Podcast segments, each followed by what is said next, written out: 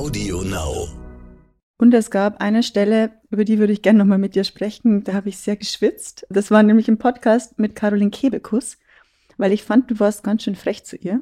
Erst hast du ihr gesagt, dass du noch nie etwas von ihr gesehen hast. Und dann hast du gesagt, dass du sie und ihren Humor auch immer ganz schön flach fandest, obwohl sie ja sehr politische Comedy macht. Ähm, es hat ganz schön lange gedauert im Podcast auch, bis du das aufgelöst hast, nämlich dass du deine Sicht äh, verändert hast. Ähm, ist dir das aufgefallen, dass das so eine Spannung in der Luft lag? Nö, ehrlich gesagt nicht. Die Boss. Macht ist weiblich. Guten Tag, mein Name ist Simone Menne. Ich bin Gastgeberin der Stern-Podcast-Serie Die Boss. Und heute habe ich eine ganz besondere, sehr liebenswerte Gesprächspartnerin und leider auch ein lachendes und ein weinendes Auge. Und davon gleich mehr. Hallo, hier ist Karin Stawski. Ich bin die verantwortliche Redakteurin der Podcast-Serie Die Boss. Herzlich willkommen an alle bei unserem Finale der zweiten Staffel. Wir machen heute nämlich gemeinsam Rückblick, Ausblick und auch ordentlich Manöverkritik. Und wir sprechen über die wichtigsten Themen, die uns und die Sie, unsere Hörerinnen und Hörer, beschäftigt haben in den vergangenen Monaten. Simone, ich starte mal damit, was bei uns alles passiert ist. Das ist nämlich einiges. Ich habe ein paar Dinge rausgesucht. Zum ersten Mal ist passiert, dass Simone die Abschlussfrage vergessen hat. Ich dachte, das wird eine nette Folge und jetzt kommt es gleich so richtig knüppelhart. Es stimmt, es, es, es liegt mir heute noch quer. Gleich mal eine Eisbrecherfrage. Ähm, bei Fernsehmoderatorin Dunja Hayali war das nämlich.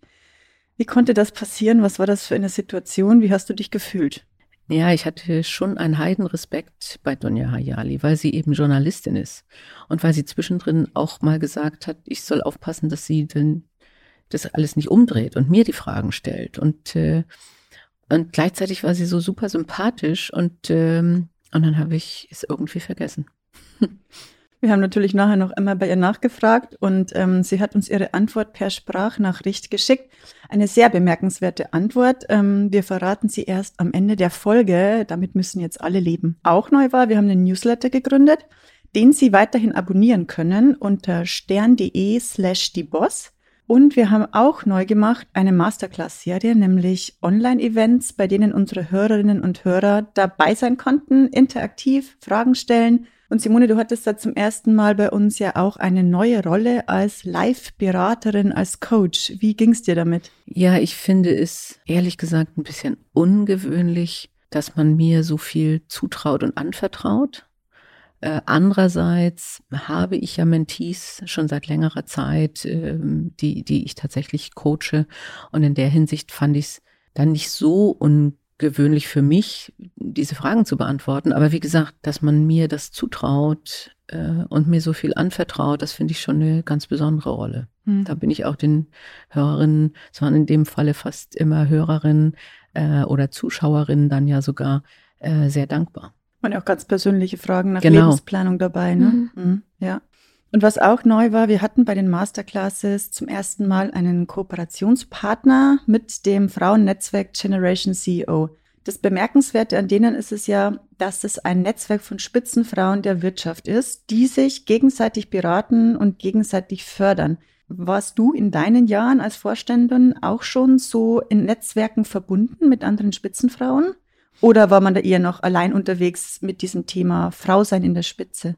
Also bei, als ich Vorständin wurde, hat es angefangen bei mir. Vorher hatte ich wirklich kaum ein Netzwerk. Bei Lufthansa gab es ein paar Frauen. Wir sind dann auch äh, mal zusammen gereist. Aber so ein richtiges Netzwerk, was sich auch berät und sich stärkt, ähm, das kannte ich vorher nicht.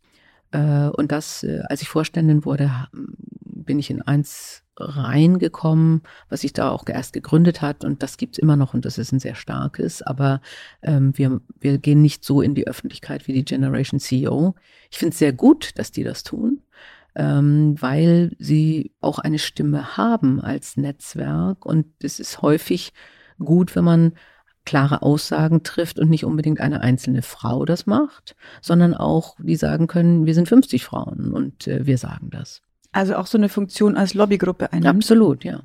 Und hat sich die Solidarität unter Frauen verändert in den Jahren, in denen du jetzt quasi selbst an der Macht äh, warst und bist? Ich glaube ja. Also, ähm, wobei ich glaube, es, es ist ein Gerücht, dass Frauen sich immer gegenseitig weggebissen haben. Das gibt und gab es. Äh, aber es gab auch immer Frauen, die Frauen gefördert haben. Ähm, ich glaube, es wird mehr darauf geachtet, dass man es sehr bewusst tut. Also, dass man wirklich, wenn man, wenn man ein, eine Veranstaltung nicht wahrnehmen kann, dass man jemand eine, eine andere Frau vorschlägt oder wenn man mir äh, eine, eine Position anträgt, die ich nicht wahrnehmen kann, dass ich auch zwei andere Frauen vorschlage. Das mache ich viel bewusster und das machen viele andere Frauen auch viel bewusster. Das ist eigentlich auch ein guter Tipp an alle Frauen, dass man guckt, wen schlage ich vor für Absolut. Panels, für alles, was da Immer. des Weges kommt. Ja. Und, und wirklich, äh, weil wie gesagt, manchmal muss man absagen, aber nicht leichtfertig absagen. Ähm, also ich höre es immer wieder, äh, dass wirklich mir auch Moderatoren sagen, äh, Frauen sagen viel häufiger ab als Männer, äh, trauen sich nicht so viel zu, was wir ja auch häufiger dann in den Podcast mal hatten, dass, dass Studienabsolventinnen auch sagen, ich bin schlechter als alle meine männlichen Kommilitonen, obwohl es nicht stimmt. Und, äh, und Frauen müssen sichtbar sein. Und deswegen bitte ich wirklich alle Frauen, das auch zu tun. Mhm. Wir haben uns vorgenommen, darüber zu sprechen, wie wir mit uns selbst zufrieden sind, mit dieser Staffel zufrieden sind. Wir haben ja nach der ersten Staffel auch so eine Fazitfolge gemacht und haben versprochen unseren Hörerinnen und Hörern unter anderem, dass wir übers Gendern mehr sprechen und es eventuell auch tun und dass wir diverser werden. Jetzt ist die Frage, wie viel davon haben wir denn eingelöst von unseren Versprechen? So wie ich dich kenne, hast du eine Statistik, aber äh, ich weiß zumindest, äh, was ja ganz wichtig war und was für mich wirklich, es ist mir gar nicht aufgefallen, dass wir mit keiner einzigen Frau aus Ostdeutschland gesprochen hatten in der ersten Staffel. Äh, und dass ich mich tatsächlich ja ganz offensichtlich in einer westdeutschen Blase bewege und gar keine kenne, also bewusst. Und, äh, und das fand ich gut, das haben wir aufgebrochen. Äh, wir haben mit Aminata Touré, äh, mit einer Afrodeutschen gesprochen, auch von der Generation her, sehr, sehr junge Frau, äh, auch da sicher ein Unterschied. Und äh, unsere allererste CEO im DAX, äh, Belen Garijo, wo wir dann ja auch das erste Mal Englisch äh, gesprochen haben. Ähm, also da haben wir auf jeden Fall mehr Diversität als in der ersten Staffel. Das finde ich, wir haben da schon ein bisschen die Hausaufgaben erfüllt. Hoffentlich zur Zufriedenheit unserer Hörerinnen und Hörer.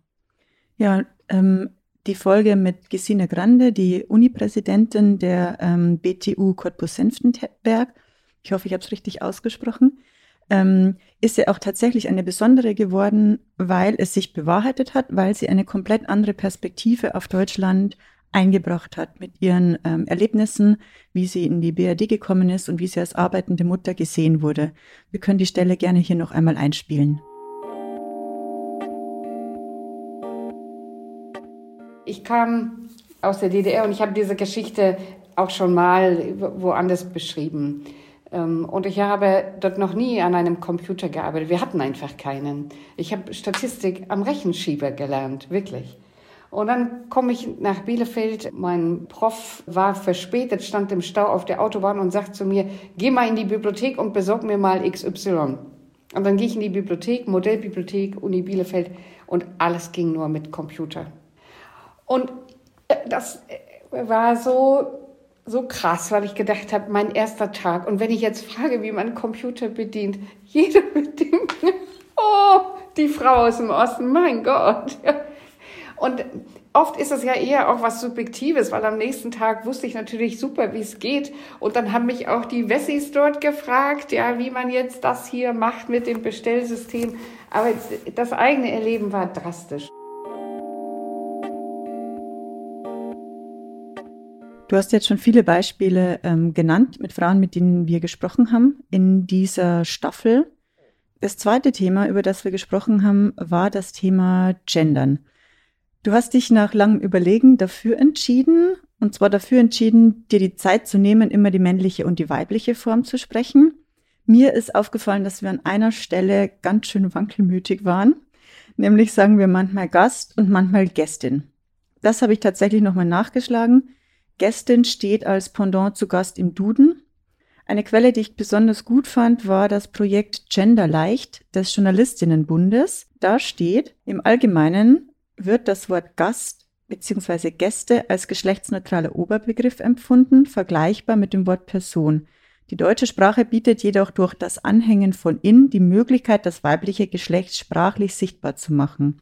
Aus einer Anfrage in der Duden-Redaktion haben wir im Übrigen erfahren, dass schon Katja Mann Gästin geschrieben hat und dass es im Grimmschen Wörterbuch verzeichnet ist. Die Autorinnen aus diesem Projekt glauben, dass es gut sein kann, dass sich die weibliche Form wieder mehr durchsetzen wird. Sollen wir ab jetzt also Gästin verwenden? Ja, ich fand, äh, als ich das das erste Mal gehört habe, Gästin, das war auch bei einer Clubhouse-Session, äh, fand ich es auch ungewöhnlich. Äh, und dann hat man mir aber genau das auch gesagt. Das ist ein altes Wort. Das gab es schon. Früher hat man Gästin gesagt. Und dann finde ich das wiederum ganz sympathisch. Seitdem habe ich da nicht mehr so ein so ein Widerwillen. Ich fand es vorher künstlich. Ne? Mhm. Ne? Also und äh, und jetzt würde ich sagen, nee, stimmt. Und äh, ich merke schon, dass diese ganze Diskussion auch was bei mir bewirkt. Aber was es nicht bewirkt, immer noch nicht, äh, ist halt, dass ich dieses, dieses Kunstpause und dann innen sage. Das ist mhm. für mich nicht der natürliche Wortfluss. Damit habe ich ein Problem. Aber ich finde ganz wichtig, dass man nicht diskriminiert mit der Sprache. Ja. Und wenn es da Regeln gibt und Wege gibt und Worte gibt wie Gästin, dann gerne. Meine Beobachtung, als ich jetzt nochmal alle Folgen durchgehört habe, war, dass es uns immer gut getan hat, wenn wir Impulse aus einer ganz anderen Welt bekommen haben. Also zum Beispiel von Star-Dirigentin Simone Young oder von Tiefseeforscherin Antje Boetius. Ähm, zum Beispiel die Stelle, als Frau Young erklärt, dass sie Töne nicht nur hören kann, Musik nicht nur hört, sondern auch als Farben sieht. Ähm, das kann man sich schwer vorstellen. Wir spielen einfach nochmal ein, was sie gesagt hat zu diesem Thema. Sie ist nämlich Synästhesistin.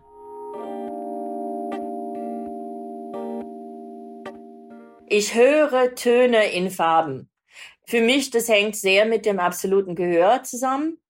Wenn ich Töne oder beziehungsweise Tonarten hören, die bringen für mich gleich ins Kopf gewisse Farben, ohne dass das ähm, Vorstellungskraft ist. Das ist einfach so.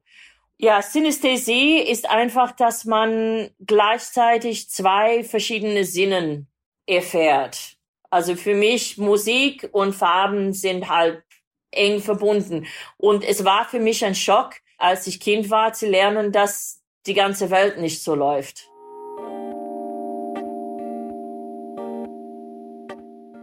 Und es gab eine Stelle, über die würde ich gerne nochmal mit dir sprechen. Da habe ich sehr geschwitzt. Das war nämlich im Podcast mit Caroline Kebekus, weil ich fand, du warst ganz schön frech zu ihr. Erst hast du ihr gesagt, dass du noch nie etwas von ihr gesehen hast. Und dann hast du gesagt, dass du sie und ihren Humor auch immer ganz schön flach fandest obwohl sie ja sehr politische Comedy macht.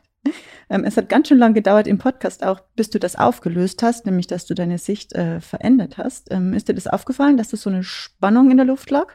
Nö, ehrlich gesagt nicht. ich habe wirklich gedacht, und das, ich hatte wirklich nie eine Sendung mit ihr gesehen ähm, und habe immer gedacht, dass das ist ein Humor, der mir gar nicht gefällt. Und das daran sieht man, dass man sich nicht von Fremden beeinflussen lassen soll, sondern sich selber ein Bild machen soll. Und in der Recherche habe ich dann ja mir die Sendung angeguckt und war ziemlich beeindruckt. Auch wie gut sie recherchiert und wie was wie politisch sagt über die Pille beispielsweise oder äh, auch über über äh, billiges Einkaufen, ja und äh, äh und ich habe gedacht, das habe ich im nächsten Satz aufgelöst. Hattest du den Eindruck, dass sie ein bisschen angefasst war? So 20 Minuten, denke ich, waren da oh dazwischen. nee, das habe ich wirklich nicht gemerkt. Sie hat das super cool weggesteckt. Das muss sie ja können. Gab es denn in dieser Staffel für dich Highlights, Szenen oder Gästinnen, an die du dich immer erinnern wirst? Du hast eben schon Simone Young genannt äh, und die ist natürlich eine, ein, ein Star und eine sehr besondere Frau. Äh, und ich fand es äh, einfach faszinierend, als wir uns getroffen haben, virtuell ich also in Kiel an meinem Schreibtisch und sie dann in einem Hotel am anderen Ende der Welt in Quarantäne äh, und zu einer völlig anderen Tageszeit. Äh, das, äh, das war eine besondere Situation. Äh, und äh, in Sydney war sie, ne? Sydney, mhm. genau, genau, hat sich vorbereitet jetzt auf ihre Konzerte. Mhm. Und äh, also das, äh, das fand ich, und, und, die war ja auch so, so locker, ja, mhm. wo du so denkst, du warst so ein Superstar, nicht? Ich finde, der Podcast oder die Gespräche, die du führst, sind auch dann immer besonders stark, wenn man merkt, dass sich Menschen dir anvertrauen und dass sie bereit sind, Dinge zu erzählen, die, über die sie vorher noch mit niemandem gesprochen haben. Und mir ging es so im Gespräch mit unserer Verteidigungsministerin, mit Annegret Kramp-Karrenbauer, die ja mit dir gesprochen hat äh, darüber, wie sie ihre wohl größte Niederlage erlebt hat, also als sie Anfang 2020 als CDU-Vorsitzende zurückgetreten ist, vorher ja als Kanzlerkandidatin, als Nachfolgerin von Merkel gehandelt wurde. Und wir können auch in diese Stelle noch einmal kurz reinhören.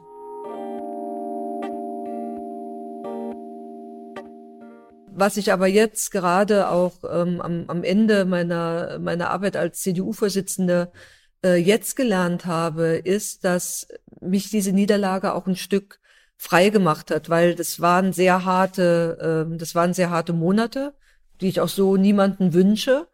Aber ich habe in diesen Monaten gelernt, dass ich, dass ich leben kann ohne diesen öffentlichen Applaus, dass ich stark genug mhm. bin, um meinen Weg auch zu gehen, selbst wenn ich äh, keine guten Schlagzeilen habe.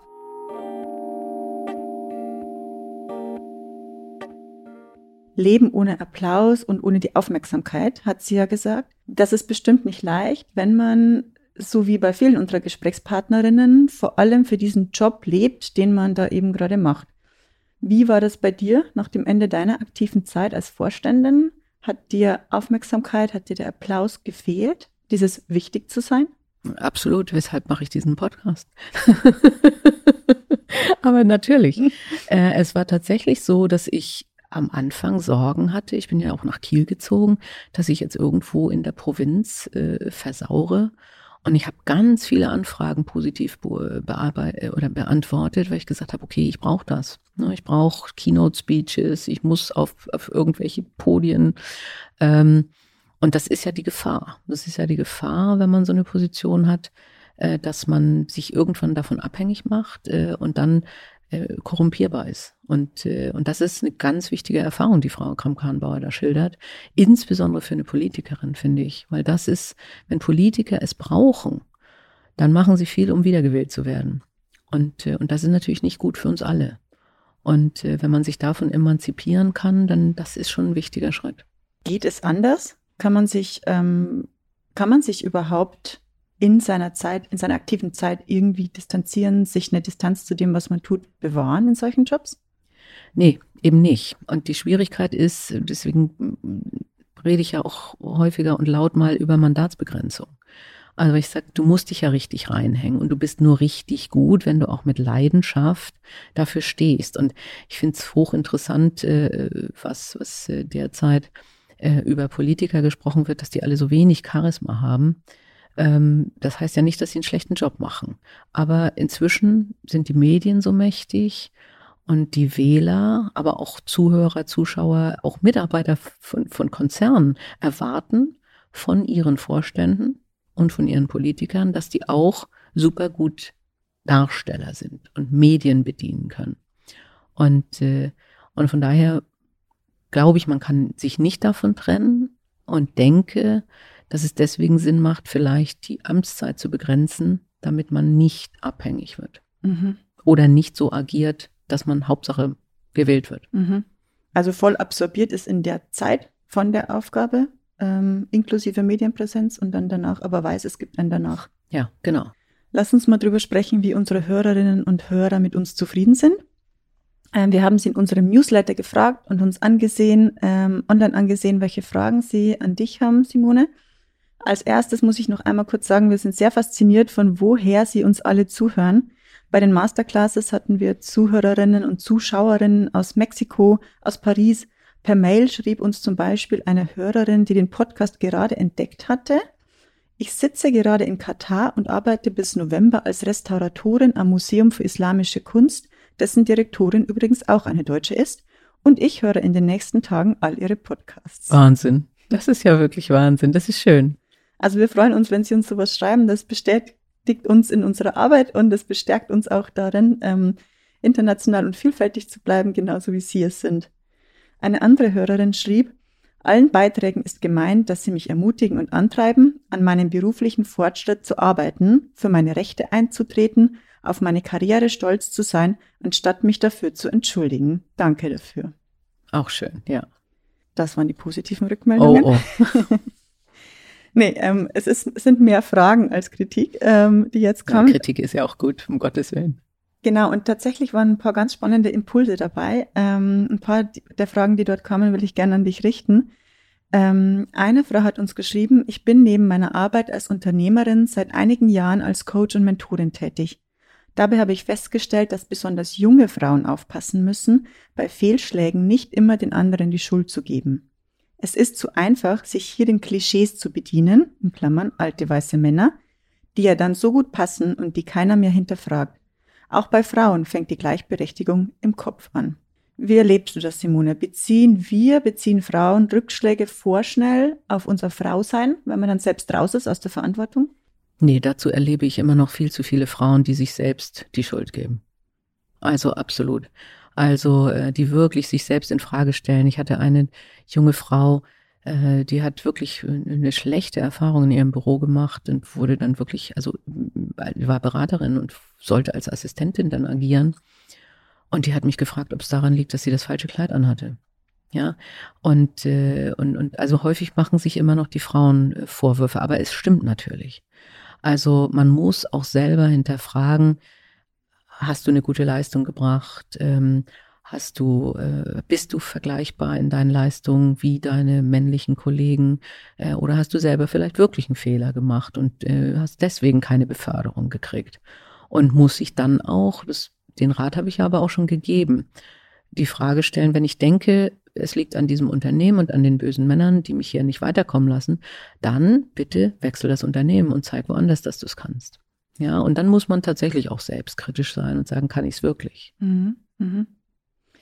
Mir ist in den vergangenen Tagen oder generell medial aufgefallen, dass ähm, wenn eine Frau einen Job verliert, sehr schnell erster Reflex äh, geschrieben wird, ist es, weil sie eine Frau ist. Also das ist jetzt eher eine medieninterne Kritik. Ich glaube, es wird manchmal nicht gut genug hingeguckt. Ähm, und die Abwehrmechanismen von Unternehmen verhindern das natürlich auch, dass man gut hingucken kann als Journalist.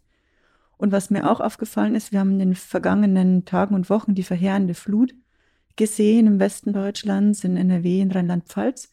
Und es wurde in den sozialen Medien reflexartig dieses Bild gefeiert, als ähm, Frau Merkel Malu Dreyer die Hand reicht, um ihr zu helfen, über die Trümmer zu gehen. Und gefeiert als Bild äh, von perfekter Female Leadership.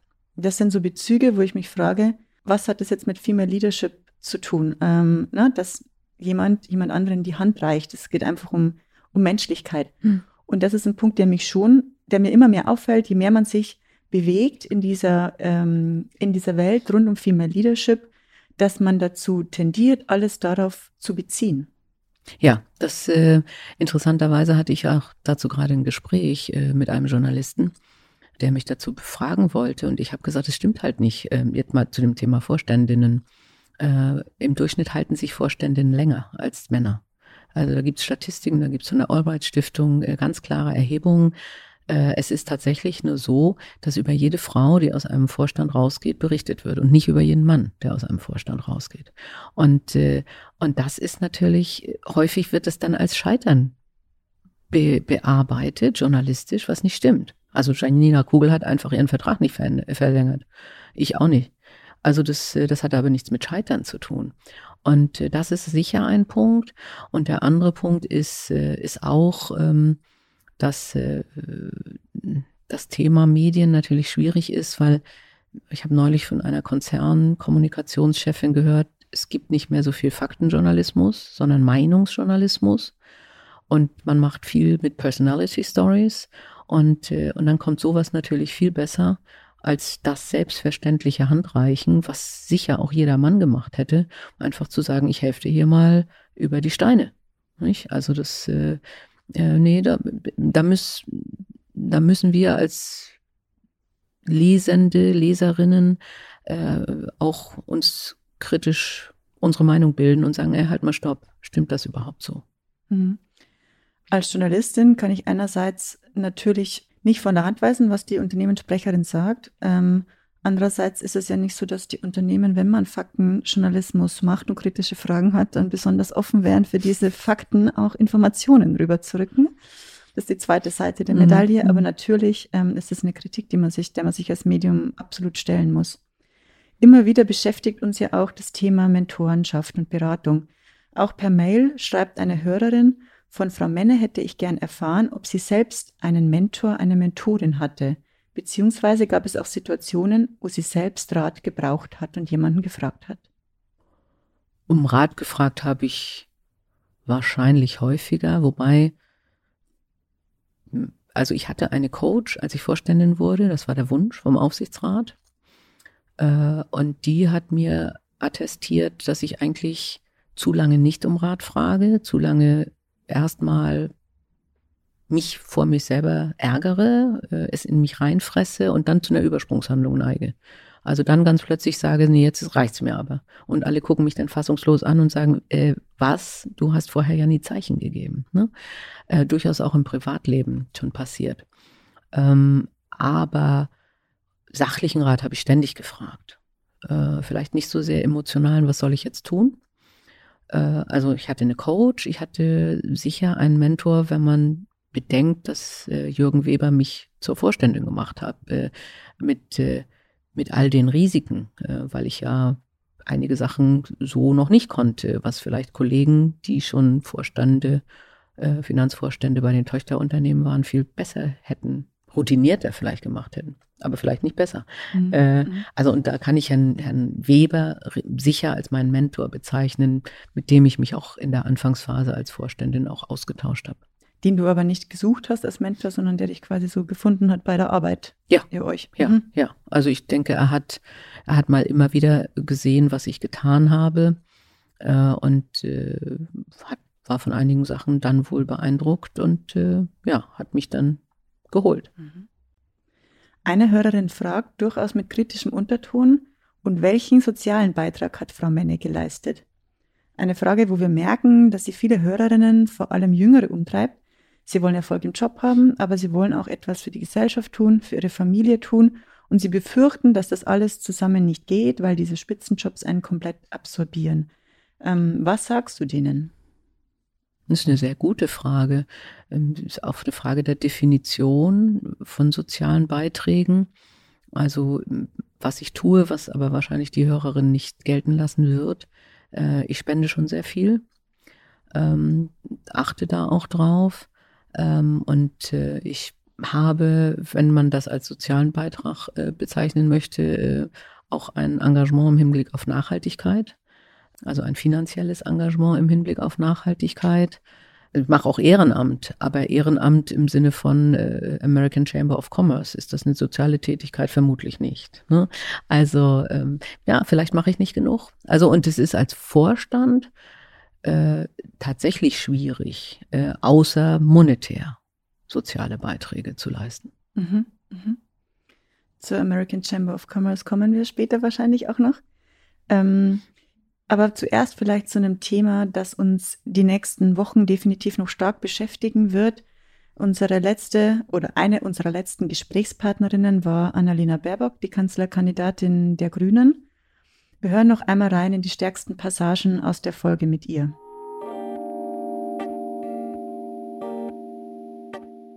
Ich werde auch oft gefragt, finden Sie die Frage doof? Nein, wenn es eine ehrlich gemeinte Frage ist, finde ich die überhaupt nicht doof, weil mhm. so viele Frauen treibt das um. Mich hat das bei meiner ersten Kandidatur für den Bundestag auch umgetrieben. Geht das? Kann ich das? Wie soll ich das mhm. machen? Ja, und natürlich hat sich da auch bei mir was verändert, jetzt durch die Kanzlerkandidatur, also im kompletten äh, Wind zu stehen, wo natürlich zu Recht jeder im Land äh, wissen will, was macht die Frau, wo kommt die her. Ähm, und ich da in den letzten Wochen auch gemerkt habe, okay, ähm, ich habe da nicht alles richtig äh, gemacht mit Blick auf äh, meine Website was bemisst eigentlich äh, unseren Wohlstand? Deswegen ist jetzt schon mal die Frage, was ist denn eigentlich Wohlstand? Ist ja. Wohlstand allein äh, wirtschaftliches Wachstum und jetzt das Bruttoinlandsprodukt, wie wir das derzeit ja bemessen und was dann immer die Grundlage auch ist für viele politische Entscheidungen, führt ja dazu, dass eben die Frage, ähm, was macht das eigentlich mit, um, mit unserer Umwelt? Äh, was macht das äh, eigentlich mit Investitionen in Bildung gar nicht stark genug äh, berücksichtigt wird?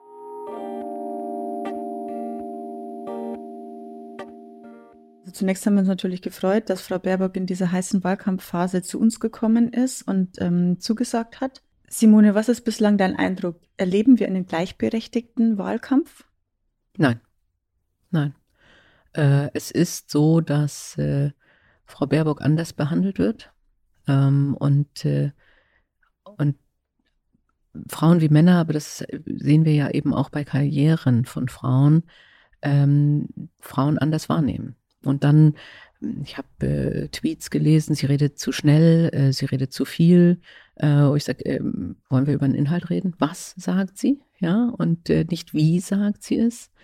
Äh, und äh, dasselbe, äh, denke ich, ist ja auch Frau Kram-Karrenbauer passiert und das ist auch Frau Nahles passiert. Das hat also nichts mit der Politik-Zugehörigkeit zu tun. Äh, und äh, ich glaube, die Angriffe sind teilweise unter der Gürtellinie. Und das finde ich nicht gut. Da müssen wir jetzt ein bisschen differenzieren, weil es gibt ja auf verschiedenen Ebenen momentan Kritik. Mhm. Das eine ist jetzt Auftreten, was du nennst, ne? Alles, was so am Äußeren, mhm. an Sprache, an Mimik, an Gestik äh, festgemacht wird. Und dann gibt es einmal ja die Kritik ähm, an Fehlern. Mhm. Die auch berechtigt du, ist. Ja, aber nee, die ist berechtigt. Also die Frage ist, welche Wertigkeit misst man dem zu? Ähm, das kann der Wähler aber entscheiden. Ja, also das, äh, die Frage, ähm, was halte ich von jemandem, der seinen Lebenslauf aufbieft und äh, sage ich, das möchte ich als bei einer zukünftigen Kanzlerin sehen, das kann ich entscheiden. Also das kann man, das muss man berichten. Das finde ich auch richtig, dass man es berichtet. Äh, auch das mit den Nachmeldungen finde ich richtig. Das hätte man, glaube ich, bei anderen, bei Herrn Laschet oder Herrn Scholz auch gemacht. Nachmeldung von Nebeneinkünften. Ja, ja, genau. Das war ja auch ein Fall. Äh, und äh, wir haben jetzt gerade gesehen, dass äh, ein Lapsus von Herrn Laschet ja sehr deutlich auch in den Medien diskutiert wird, wo er also lacht, während Herr Steinmeier eine eine Rede an die Betroffenen in der Überschwemmung und der Flut hält. Und äh, auch da kann man sich dann als Wähler die Frage stellen, was halte ich von so einem Menschen oder gibt es dafür Begründung?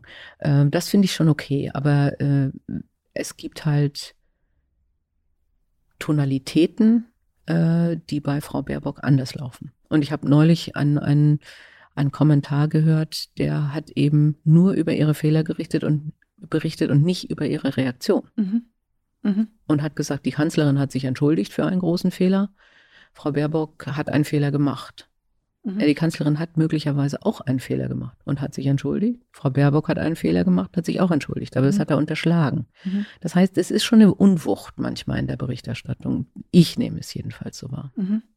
Jetzt müssen wir hier, ähm, um, äh, der, um der Transparenz Genüge zu tun, einmal sagen, dass du Grünen-Mitglied bist Stimmt. seit ein paar Wochen. Das mhm. dürfen wir immer bei den Themen hier nicht vergessen. Aber interessant, aber dass du sagst, man muss es differenziert betrachten, auf welcher ja. Ebene die Kritik quasi stattfindet. Und die ist bei Frau Baerbock nochmal anders gelagert. Finde ich. Und, äh, und wie gesagt, ich habe ja auch mit Frau von der Leyen und mit Frau Kram-Karrenbauer gesprochen. Äh, und ich denke, beide haben Ähnliches zu berichten. Mhm. Also das äh, habe ich auch da wahrgenommen. Was, was hat man äh, über Frau äh, von der Leyen äh, gesprochen, auch mit, mit es gibt irgendeinen Namen, äh, Gewehr, Uschi oder solche Sachen, nicht? Flinten-Uschi. Flinten-Uschi und so, wo ich dann auch äh, denke, das ist nicht okay. Mhm. Wenn wir mal auf die politische Ebene gehen, ähm, Bundestagswahl im September, wenn du Bundeskanzlerin wärst, welche politischen Änderungen, welche Gesetze braucht Deutschland sofort in Sachen Gleichberechtigung? Ja, ein paar Sachen sind einfach. Also kein Ehegattensplitting mehr, äh, Kinderbetreuung 50-50, also der Mann und die Frau jeweils 50 Prozent, damit auch wirklich wahrgenommen wird, was Kinderbetreuung ist und nicht ein Monat Weltreise mit der ganzen Familie. Also ähm, ich, äh, ich denke, Betreuung ist ein wichtiges Thema und da wäre mir der soziale Aspekt äh, sehr früh für alle umsonst Kita. Also, dass, äh, dass, äh, dass man wirklich auch gerade bildungsfernen Familien dieses Angebot macht, äh, damit, damit die Kinder auch die Chance haben, wirklich gleich groß zu werden. Also Worauf es ja einen Rechtsanspruch gibt, der nur noch nicht überall genau, genau. mit genügend Plätzen genügend Absolut, das ist und noch auch nicht die erfüllt. Qualität. Ja. Mhm. Mhm. Wir hatten ja bei unserem Talk auf Clubhouse ähm, auch dieses Thema, wo wir gesprochen haben über nötige politische Veränderungen. Und da war auch die 32-Stunden-Woche für alle ein Thema. Was hältst du denn davon? Halte ich für absolut machbar. Also ähm, die Frage ist, ist es verpflichtend? Also ich finde ja immer das, das Lustige, manche Leute arbeiten ja nun einfach schrecklich gern. Und ähm, also ich, ich, halte, ich halte mehr von bedingungslosem Grundeinkommen, wenn wir es irgendwie hinkriegen, es zu finanzieren. Ach, spannend. Ja, also das ist, äh, weil ich wirklich glaube, Menschen sind intrinsisch positiv motiviert mhm. und, äh, und würden gerne und werden wahrscheinlich mehr ma Sachen machen, äh, wenn sie nicht zu allem verpflichtet wären und, äh, und würden auch dazu verdienen. Ja, und wenn man jetzt sagt, man hat, äh, man hat sowieso bestimmte steuerliche, lohnsteuerliche Regeln, ähm, die man dann auflösen könnte. Man hat äh, Hartz-IV-Regeln, die man auflösen könnte. Man hat, äh, man könnte die Bürokratie und die, die Kontrolle von wer ist denn berechtigt für welche Sozialleistung. Wenn man sich dem allen entledigen könnte, würden wir viel weniger Bürokratie und viel weniger auch äh, schlechte Stimmung gegenüber Behörden sehen äh, und, und hoffentlich viel mehr Menschen, die sagen, ja, ich habe eine Unabhängigkeit über dieses Grundeinkommen und eigentlich würde ich unendlich gerne zum Beispiel Sozialarbeit machen, äh, zum Beispiel äh, Altenarbeit machen, Hospiz äh, oder aber auch Kunst und kann das dann tun und kann mir da mehr verdienen, weil das Grundeinkommen wäre wahrscheinlich ja immer wirklich nur am Minimum. Aber dazu brauchen wir eine Finanzierung und äh, die, da sehe ich noch keine Lösung bisher. Mhm. Also du sprichst dich generell für ein bedingungsloses Grundeinkommen aus, wenn es besser organisierbar ja. und finanzierbar mhm. ist. Spannend. Ähm, eines hast du gar nicht genannt, nämlich die Quote. Mhm. Es gibt ja ein Quötchen, nenne ich es jetzt einmal, mhm. das eingeführt wurde für wenige börsennotierte und voll mitbestimmte Unternehmen, wo jetzt ab vier Vorstandsmitgliedern ein Mitglied eine Frau sein muss. So, so viele Einschränkungen mhm. sind das nämlich. Reicht das oder braucht es äh, eine weitreichendere Quote? Auch das ist eine interessante äh, Diskussion. Ähm, wir müssen ja eigentlich bei Quoten inzwischen schon weiterdenken, nämlich an äh, Diversitätsquoten. Also, dass man möglicherweise sagt, ähm, eine 50-Prozent-Quote für Minderheiten. Also ein Vorstand braucht 50 Prozent Menschen, die anders sind. Aber da sind wir natürlich auch wieder in der Bredouille. Wer ist denn anders? Hm. Nicht? Äh, ist Ostdeutsch anders? Ist Migrationshintergrund oder Vordergrund, wie Dunja Hoyali gesagt hat? Äh, äh, ist das, äh, wie, wie, wie definieren wir es? Ähm, aber also zunächst mal die einfachste Lösung wäre, ja, wir reden jetzt wirklich mal über eine Quote. Das heißt, x Prozent eines Vorstandsgremiums sind Frauen äh, und dann auch über mehr Unternehmen. Weil wir haben ja festgestellt, bei den Quoten für den Aufsichtsrat äh, wird es tatsächlich nur von den Unternehmen eingehalten, die dazu verpflichtet sind gesetzlich, von mhm. vielen anderen nicht. Und es wird ja auch nicht mehr gemacht. Man bleibt ja bei den 30 Prozent stehen. Man mhm. könnte ja auch 50 Prozent Frauen in die Aufsichtsräte setzen, wird aber nicht gemacht. Diversitätsquoten ist sicherlich ein Thema für kommende Folgen. Da ist man in den USA ja zum Beispiel schon weiter und mhm. die Diskussion ist schon mhm. viel weiter gereicht. Kommt auf den Zettel. Mhm. Dann als nächster Punkt, den ich sehr spannend finde. Ich habe mir geguckt, was bei dir alles passiert ist im Laufe der Staffel. Und ähm, schon vorweg, es ist viel. Ein paar Sachen würde ich gerne herausgreifen. Einmal, wir haben es vorher bei Frau Baerbock schon angesprochen, du bist den Grünen beigetreten. Bist du durch den Podcast auch politischer geworden? Ich glaube ja. Und ich glaube, was mir wichtig war, ist, ich kann nicht einfach nur noch Wählerin sein, äh, weil es ist zu wenig. Wir leben in Zeiten, wo man sich politisch engagieren muss, weil wir so viele Themen haben, die die Politik bewegen muss. Und da kann man nicht einfach sagen, die Politik sollte mal, sondern man muss auch selber mal. Und das ist die soziale Schere, die wir sehen. Äh, es ist natürlich das Thema Klima. Ähm, äh, das, das sind Dinge, die sind so elementar, dass ich mir gesagt habe, ich muss auch etwas richtig tun und nicht nur einfach mal wählen. Und dann gehst du als ehemalige Spitzenvorständin zur FDP oder zur CDU, ne? ich finde das lustig. Ähm, Herr Keser, der frühere Vorstandsvorsitzende von Siemens, der hat ja sogar auf dem Grünen Parteitag geredet. Und dazu gab es dann ein Interview mit ihm und er hat gesagt, ja, es haben ihn schon einige angerufen und gesagt, Wirtschaft kann doch nur die CDU. Also ja, meine Meinung ist, wir brauchen Disruption. Wir brauchen richtigen, richtige Änderungen und wir machen, brauchen uns auch nichts vormachen. Das werden Änderungen sein, die teilweise auch wehtun. Und äh, ich glaube, die Grünen sind die einzige Partei, die das glaubwürdig machen kann, weil sie eben noch nicht so lange oder früher in Regierungsverantwortung war und von bestimmten Themen dann nicht mehr wegkommt. Mhm. Und gleichzeitig sehe ich bei den Grünen eben auch sehr viele junge Leute, die auch Betroffene sind und äh, die auch sagen, wir müssen unbedingt etwas ändern. Und ich sehe Vielleicht habe ich nicht genug Sichtbarkeit, aber ich sehe bei den anderen Parteien halt sehr, sehr viele ältere Leute. Hm. Bevor du jetzt hier zu viel Grünen-Werbung machst, ähm, was machst du denn konkret da in deiner Arbeit? Ach, eigentlich mache ich nicht, nicht so viel, aber ich habe jetzt zum Beispiel neulich einen Workshop geleitet, äh, wo es um die Entwicklung von einem Parteiprogramm für die, Landes-, für die Landtagswahl im nächsten Jahr geht. Mhm. Also mhm. ich treffe mich auch mit Landtagsabgeordneten, äh, die, die da jung, äh, also Anfang 30, äh, die teilweise auch gerne Sparringspartner haben wollen und gerade aus der Wirtschaft mit mir auch zum Beispiel, wie macht man Förderung? Ja, mhm. was kann das Land tun, um Startups zu fördern, um, mhm. um Klimapolitik zu fördern? Förderung ist ja ein Thema, was extrem bürokratisch ist und was, was vielen eher graue Haare macht, als dass es tatsächlich zu der richtigen Förderung führt. Wie kann mhm. man das bewegen? Jetzt hast du ja quasi die praktische äh, Erfahrung aus der Partei und wir hatten vier Gesprächspartnerinnen aus der Politik, zweimal CDU mit AKK und Frau von der Leyen und zwei Grüne, Frau Baerbock und Aminata Touré im Podcast. Hat dir das alles eher Lust gemacht auf Spitzenpolitik, dir persönlich oder eher nicht? Lust im Sinne von, das wird Spaß machen, eher nicht. Mhm. Äh, aber Notwendigkeit und Respekt vor egal welcher Frau, die sich politisch einsetzt, äh, weil das eben auch bedeutet, viele Opfer zu bringen. Und deswegen kein Spaß. Und deswegen kein Spaß, aber, aber wichtig und, und, und positiv. Also das heißt, äh, Lust im Sinne von, oh ja, da sind wir wieder bei dem Thema Macht, da kann man was bewegen und wir müssen was bewegen, in dem Sinne schon. Was auch neu ist bei dir, du engagierst dich ähm, bei einer Initiative, die einen Female Founder Fonds gegründet hat. Ihr unterstützt Gründerinnen, Encourage heißt das Ganze. Warum ist das nötig, das bezogen auf Frauen zu tun? Es ist Fakt, dass Gründerinnen ähm, weniger Geld bekommen und äh, es auch weniger Gründerinnen gibt.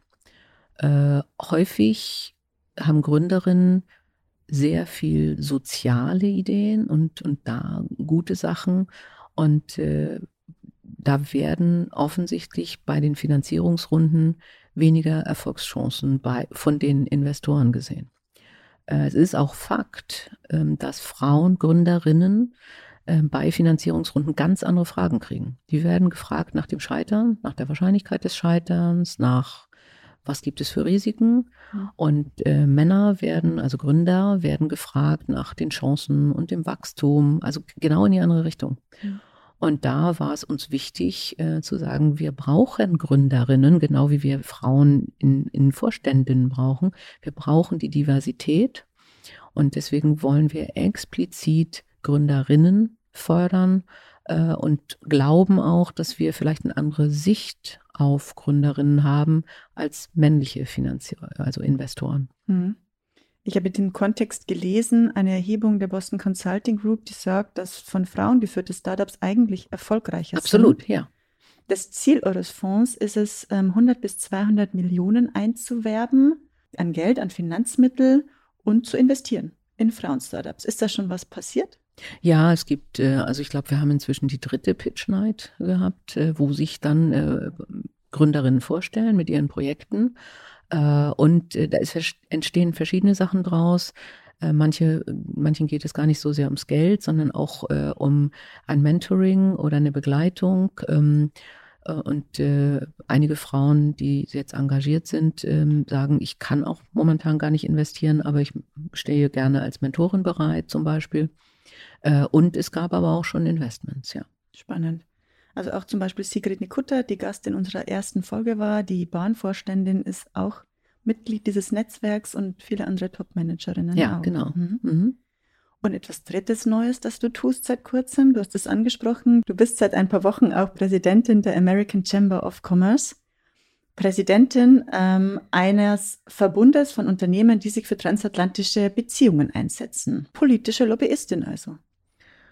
Ja, ähm, also ganz wichtig ist, ist die American Chamber of Commerce. Mhm. Also es gibt verschiedene Initiativen. Mhm. Ich glaube, die deutsch-amerikanische Handelskammer wäre tatsächlich was anderes. Ah, okay. Mhm. Und äh, ja, äh, diese Handelskammer vertritt ähm, Unternehmen, die insbesondere in Deutschland und USA tätig sind. Also es können amerikanische, aber auch deutsche Firmen sein. Äh, das, die Größe ist egal, es kann auch Mittelstand und Startup sein. Und ähm, es geht um die transatlantischen Beziehungen. Und äh, ja, das ist Lobbyismus, aber Lobbyismus, finde ich, genau wie bei Macht, ist nichts Negatives, sondern ähm, ist etwas, wo man sagen kann, wie wichtig ist eigentlich die Partnerschaft zwischen USA und Deutschland oder auch USA und äh, EU. Und wenn jetzt beispielsweise Frau Merkel war ja zu Besuch bei Herrn Biden, wenn äh, USA und Europa es schaffen würden, so einen Klimaclub zu gründen, wo man sich einig ist über zum Beispiel CO2-Preis äh, oder bestimmte Regelungen, die es geben sollte, dann wäre das eine sehr mächtige, äh, mächtiger Hebel, um tatsächlich beim Thema Klima was zu bewegen. Mhm. Ähm, wenn es darum geht, wie tauschen wir Daten aus, und das machen wir derzeit global und wie wollen wir das möglichst sicher unter der äh, Wahrung von Privatsphäre, äh, aber gleichzeitig mit Standards machen. Ähm, dann äh, ist es genau dasselbe. Dann hatten wir, hätten wir da eine sehr mächtige Partnerschaft, die hoffentlich, also ich gehe jetzt mal von positiven äh, äh, Regeln aus, nämlich Data Privacy und Data Security, ähm, die dann wiederum andere beeinflusst oder auch dazu führt, dass es bestimmte Staaten an diesen Regeln nicht vorbeikommen, die derzeit sich nicht an solche Regeln halten würden. Und es mhm. ist so ähnlich wie das Thema Mindeststeuer, dass man sagt, also es muss eine Mindeststeuer geben, damit es nicht Großunternehmen geben kann, die sich vollständig aus der Steuerverpflichtung entziehen. Mhm. Also ihr fördert die transatlantischen Beziehungen auch im, im Allgemeinen. Hättest du das auch unter einem Präsidenten Trump gemacht? Ja, gerade weil es so wichtig ist, äh, äh, dem etwas entgegenzusetzen. Also äh, es ist natürlich äh, wesentlich angenehmer, ähm, wenn, die, wenn die Regeln so sind, wie sie derzeit die beiden Administration vorlebt, nämlich äh, wir sind uns uneinig, aber wir reden sachlich darüber und versuchen Probleme zu benennen und dann Probleme zu lösen und nicht einfach zu sagen, äh, ich rede nicht mit euch oder ich trete hier aus oder also wie, wie es die Trump-Administration und nicht nur Herr Trump alleine ja gemacht hat.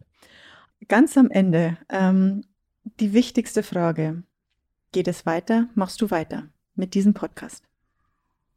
Tja, Karin, ganz am Ende die wichtige Frage, bist du noch mit dabei? Wir wollten doch erst aufhören, ob du weitermachst, weil das die Leute interessiert. nee, ich glaube, es interessiert beides. Aber ja, äh, ich mache weiter. Äh, und äh, ich glaube, es wird super spannend, ähm, weil äh, wir gesagt haben, wir wollen uns äh, dann vielleicht auch ein bisschen in die internationale Richtung entwickeln, äh, um einfach auch zu hören, wie geht es denn mit Vorbildern, weiblichen Vorbildern in anderen Ländern und möglicherweise auch, was gibt es da für gute Lösungen, äh, die wir uns vielleicht für Deutschland auch überlegen könnten. Und an der Stelle schon mal Danke an ganz viele Hörerinnen, die uns schon Beispiele, internationale Beispiele geschickt haben aus Ländern, in denen sie selbst äh, arbeiten, zum Beispiel aus Katar. Und ähm, schicken Sie gerne weiter. Wir freuen uns auf Ihren Impuls. Simone hat es aber schon angedeutet. Ähm, ich möchte mich von Ihnen an dieser Stelle ganz herzlich verabschieden. Ich mache nämlich nicht weiter. Nach zehn Jahren beim Stern habe ich ein sehr spannendes Angebot aus einem anderen Verlag bekommen und sehr mit mir gerungen, weil die Boss sich wirklich anfühlt, ein bisschen wie mein, wie unser Baby. Ähm, aber ich habe sehr gespannt auf das Neue zugesagt, habe ja auch sehr viel von Simone gelernt über Wechsel, über Chancen ergreifen, über nicht zu lange zögern, sondern entscheiden. Einfach gemacht hat mir die Sache am Ende, dass ich die beste Nachfolgerin bekomme als verantwortliche Redakteurin, die ich mir wünschen könnte. Sarah Stendel ist Sternredakteurin, selbst Podcasterin und engagiert sich bei ProQuote. Das ist ein Verein, der sich für Gleichberechtigung in den Medien einsetzt. Besser könnte es also nicht kommen. Sarah übernimmt von nun an gemeinsam mit Simone und unsere Hörerinnen und Hörer werden sie dann nach der Staffelpause im Herbst auch kennenlernen. Ich kann natürlich nicht gehen, ohne mir Tipps zu holen von Simone. Simone, hast du Tipps für den Einstieg? Welche Fehler sollte ich zum Start in den neuen Job auf alle Fälle vermeiden? Welche Fettnäpfchen sind so typisch, die ich umschiffen könnte? Also zuhören ist ganz wichtig. Äh, und auf keinen Fall sagen, also beim Stern haben wir das aber immer so gemacht. Also das ist wirklich etwas, da kriegen alle Gänsehaut in einem neuen Unternehmen. Äh, aber schon Fragen stellen, äh, ohne vielleicht sofort daraus was abzuleiten und Entscheidungen zu machen und sich sofort ganz am Anfang schon aufzuschreiben, was einem alles auffällt, was eigentlich komisch ist, was einem nicht gefällt mhm. und was man eigentlich ändern möchte, aber eben nicht sofort ändern. Ähm, und dann nach 100 Tagen nochmal wieder raufgucken und dann aber auch ändern. Also das, äh, weil irgendwann gewöhnt man sich ja an Sachen mhm. und findet sie dann normal. Äh, und, äh, und das sollte man, man sollte lange genug warten, um zu lernen, ob sie doch ihr, ihren Sinn haben. Mhm. Aber wenn man nach 100 Tagen merkt, nee, nee, die haben immer noch keinen Sinn und man die Chance hat, du die Chance hast, das zu ändern, dann solltest du das auch tun. Das ist spannend eine 100-Tage-Bilanz sich mhm. selbst vornehmen. Ja, cool. ja. Mhm. Und, und zwar ne, gleich am Anfang schon immer aufschreiben, das ist aber komisch, warum machen die das denn und so. Und durchaus versuchen, das rauszukriegen, warum das so ist. Äh, und dann tatsächlich ist es dann zu ändern. Und mhm. wirklich, äh, ich habe dir ja auch gesagt, ich finde Wechsel wichtig. Ähm, weil irgendwann ist alles zu Ende und es, man muss neue Chancen ergreifen. Und äh, mir hat äh, eine Mitarbeiterin mal, als ich gewechselt bin, und zwar weil ich nicht wollte, äh, Hermann Hesse geschenkt die Stufen. Hm. Und jedem, Zauber, jedem Anfang wohnt ein Zauber inne und das ist so. Da hat man nochmal so einen Refresher. Wir können nicht diese Folge beenden, ohne einmal aufgelöst zu haben, was uns Dunja Hayali geschickt hat. Sie erinnern sich vielleicht, ähm, bei der Aufzeichnung des Podcasts mit ihr ähm, hat Simone vergessen, die Abschlussfrage zu stellen. Und auf die Nachfrage bei ihr, ob sie uns vielleicht noch ein paar Worte dazu schicken könnte, haben wir das bekommen.